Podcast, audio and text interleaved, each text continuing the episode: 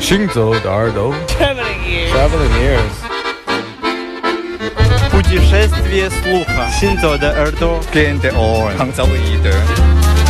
האוזניים ההלכות יחד עם המוזיקה Les oreilles qui marchent à travers le monde. 行走的耳朵，行走的耳朵，行走的耳朵，你可以听见全世界。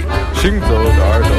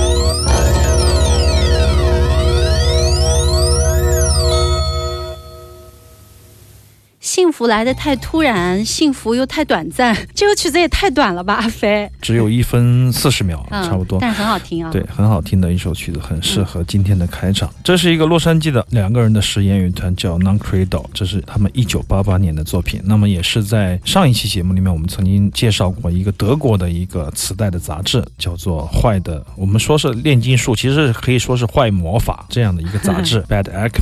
那么这是他八十年代八六到八九年之间。不断的出了一些像季刊一样的一些独立音乐，特别是先锋音乐、实验音乐的小众的、特别地下的一个音乐杂志，介绍很多乐队。我记得上一期的节目里面曾经有一个乐团，就是八六年的。那么我在那一期上看到了这个秋田昌美来自日本的声音的艺术家 m e r z b a 那么可见他有多早，而且在那个年代就有那么多的这些同仁们能够在一起出磁带、出这个杂志，我觉得是令人非常的震撼。那么这一期节目我们以延续。上一期的一个脉络，为大家讲这个磁带杂志的故事。那么这支乐团 n o n c r e d o l e 就是当年的洛杉矶的两个人的实验的。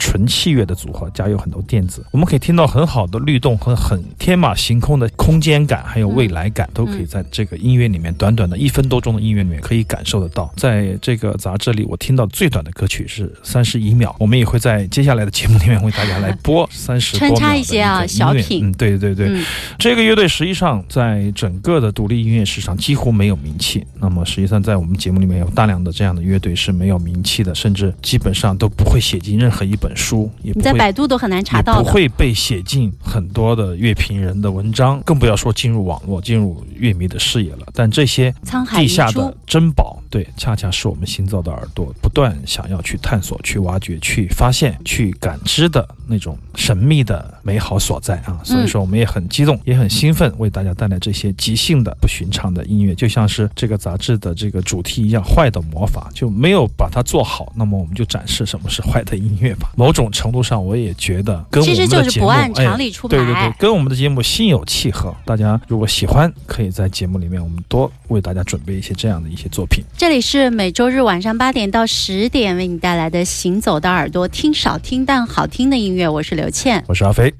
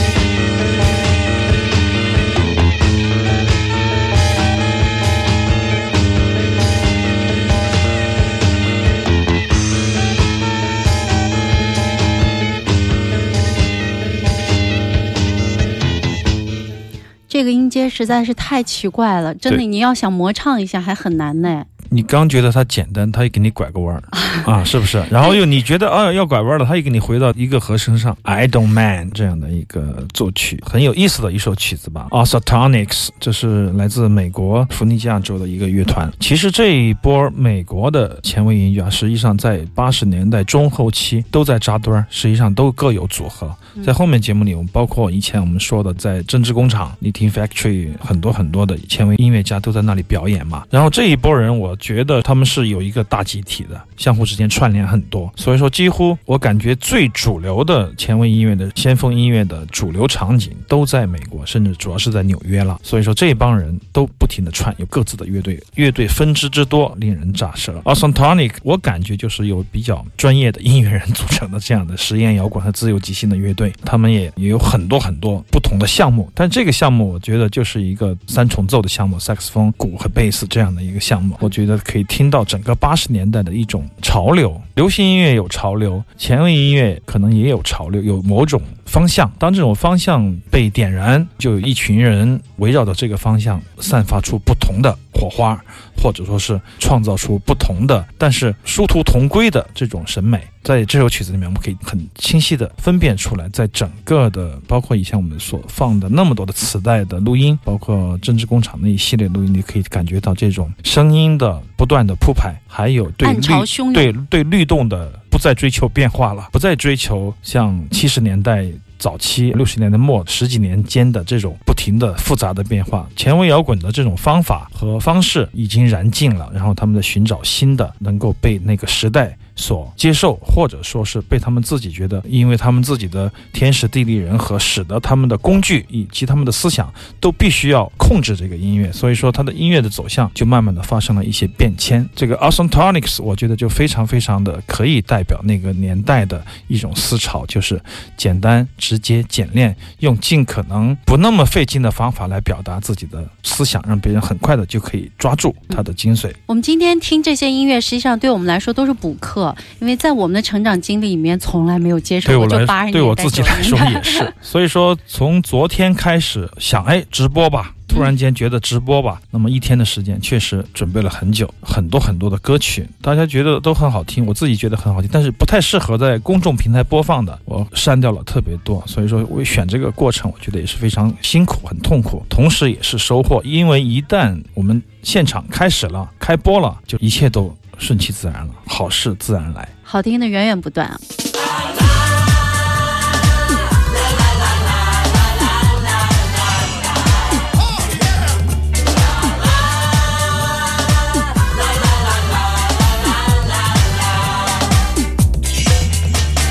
我叫林九，住响十楼，佢住八楼，绰号细兜，嫌我怕丑，见亲佢走。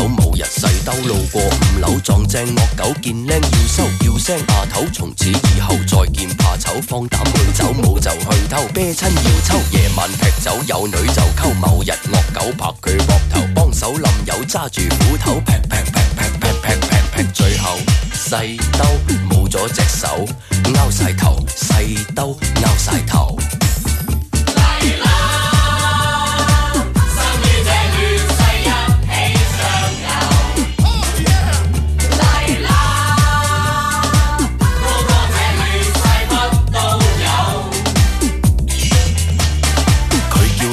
岁数十靓，每日照镜化妆扮靓，头发染青，讲嘢大声。某日靓靓要买块镜，偶遇阿强教佢扮靓，爱靓咪惊锡晒靓靓。身材是正，尖东坐正，中国舞厅唱到失声招呼，阿声瞓得够正，收费至平，搏晒老命送你块镜，扮靓靓靓靓靓靓靓靓靓，最后靓靓染咗个病。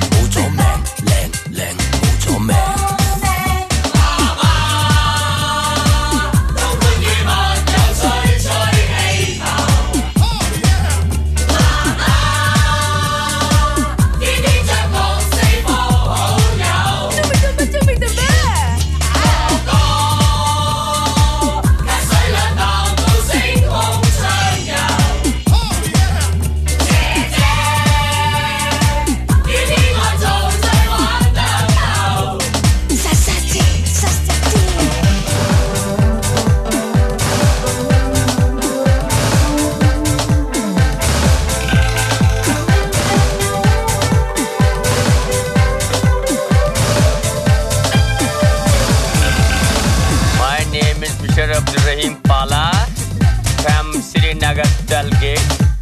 Hello?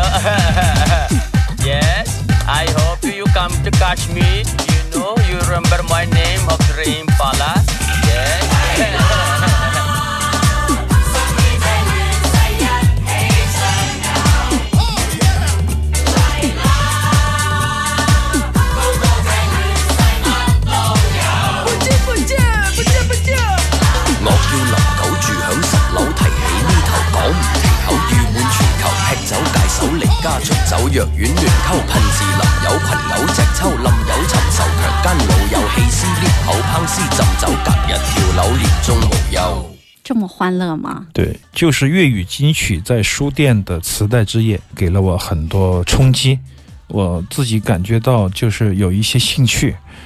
然后包括两位嘉宾卢水坤和 King Sir 带来的他们很好的这种铺排的歌曲联播，给我带来的一种对粤语文化，特别是这种独立音乐文化的一种幻想，或者说是我感觉到有一些美感的东西，想去抓一抓。所以说上一次是软硬天师啊，对对对，连续两次都有，连续三次了啊，加今天啊，这个是一九九七年的林海峰的《的士够格》这个专辑里面的一首歌曲叫《乱世儿女》。我个人觉得相。对于我们来说，就是我觉得香港的流行乐坛的取名字取的还是特别好的。它有一些很难描摹的、描述的，只能去意会的一些心机在里面，或者说跟整个的粤语文化以及古中国文化的一种交融在里面。可以听到现代，但是也可以找到根源。那么林海峰的这张专辑，我觉得特别好，因为有意思的是，他有一首我以为是写给王菲的，结果不是，反正什么菲菲什么，里面用了那个 Citar《醉飞精选》。